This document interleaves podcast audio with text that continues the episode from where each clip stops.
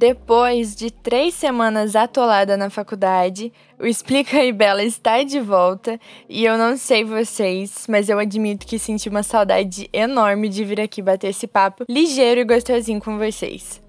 E hoje eu vou explicar um conceito que foi mencionado pela Mariana Galvão lá no nosso episódio sobre o acesso à saúde pública para mulheres lesbi, parte 1, e que é um cadinho complexo por envolver questões que também são complexas, mas que é extremamente necessário pararmos para refletir sobre. No episódio de hoje, vamos falar sobre a necropolítica.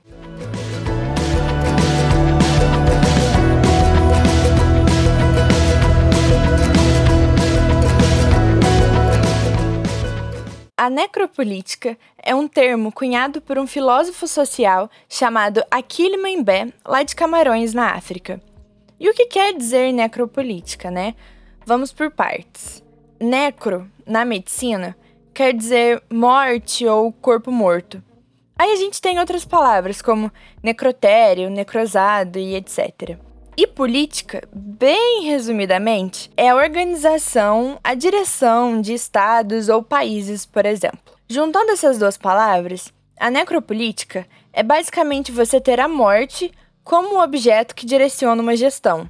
Existe um psicanalista que analisou a obra de Aquile e conseguiu resumir bem tudo isso. A necropolítica é o Estado se apropriar da vida e decidir quem morre, quem vai matar e como isso vai acontecer.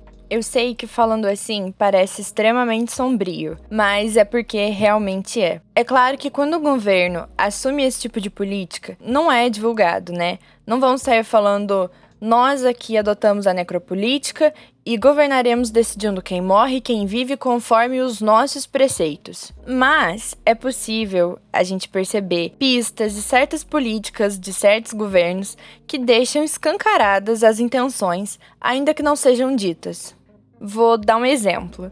A professora da NSP e pesquisadora da Fiocruz, Maria do Carmo Leal, comandou uma pesquisa no Rio de Janeiro sobre o porquê bebês recém-nascidos estavam morrendo tanto. Investigaram 15 mil partos e perceberam que os bebês com maior taxa de morte eram bebês de mulheres negras, porque essas eram tratadas pior pelos obstetras do que mulheres brancas durante toda a gestação.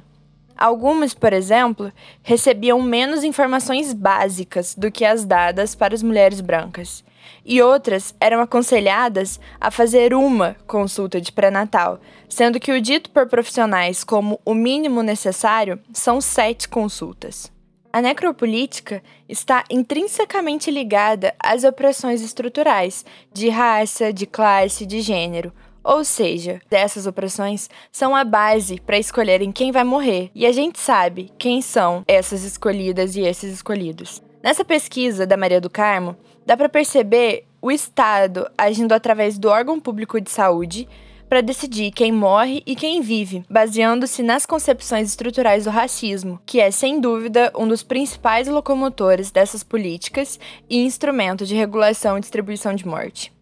Só que a política não é só a saúde. A política está em tudo, no direito à moradia, na segurança pública, na infraestrutura oferecida para a população, na distribuição de renda. Isso tudo é muito bem articulado e administrado para atingir certos objetivos. Você já se perguntou o porquê do Estado não se efetivar em fornecer condições básicas de existência para determinadas populações? Ou por que o Estado continua fazendo uma má gestão da saúde pública e precarizando-a cada vez mais? Ou por que o Estado permanece deixando a segurança pública em mãos racistas e violentas? Tudo isso tem a mesma resposta: manter uns como corpos-alvo e outros como soberanos. Soberania é um termo que eu ainda não tinha mencionado aqui, mas que aqui ele também fala sobre no seu ensaio. Para ele, a política é, como eu já falei, o trabalho da morte e a soberania é a expressão do direito de matar. O ser soberano é exercer o controle sobre a mortalidade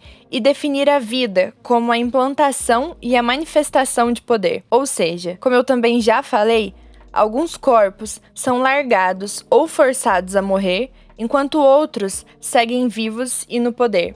E o soberano é aquele ou aqueles que escolhem quem leva o quê. Aqui no Brasil, atingimos um nível que está escrachado. É mulher sendo estuprada e estuprador sendo protegido pelo Estado. É criança negra sendo morta dentro da própria casa com um tiro de policial. É presidente dizendo que todos nós vamos morrer um dia, diante de uma pandemia que já matou mais de 160 mil pessoas. Nem duas semanas depois de assinar um decreto que abre as portas para a privatização do SUS é esfregado, tá esfregado na nossa cara o tempo todo e todo santo dia, que o governo atual pretende não só deixar morrer, como também manda matar corpos pobres, corpos negros, corpos indígenas, corpos de mulheres, corpos lésbicos, bissexuais, transexuais. A gente não pode mais seguir ignorando e não nos posicionando contra os ataques que são constantes do governo às nossas vidas. A gente precisa se posicionar. Um exemplo disso é a revogação do decreto assinado pelo presidente depois do movimento hashtag Defenda o SUS. A gente precisa se posicionar. Eu vou deixar na descrição desse episódio os links de um vídeo no YouTube em que a Jurema Werneck fala sobre a pesquisa da Maria do Carmo Leal, que eu citei como exemplo, e dos textos que eu li para falar aqui e que agregarão bastante à discussão. O ensaio de Aquile Membé já está disponível lá no Drive do podcast, que você acessa pelo link na bio do Instagram, arroba podcast que interessa.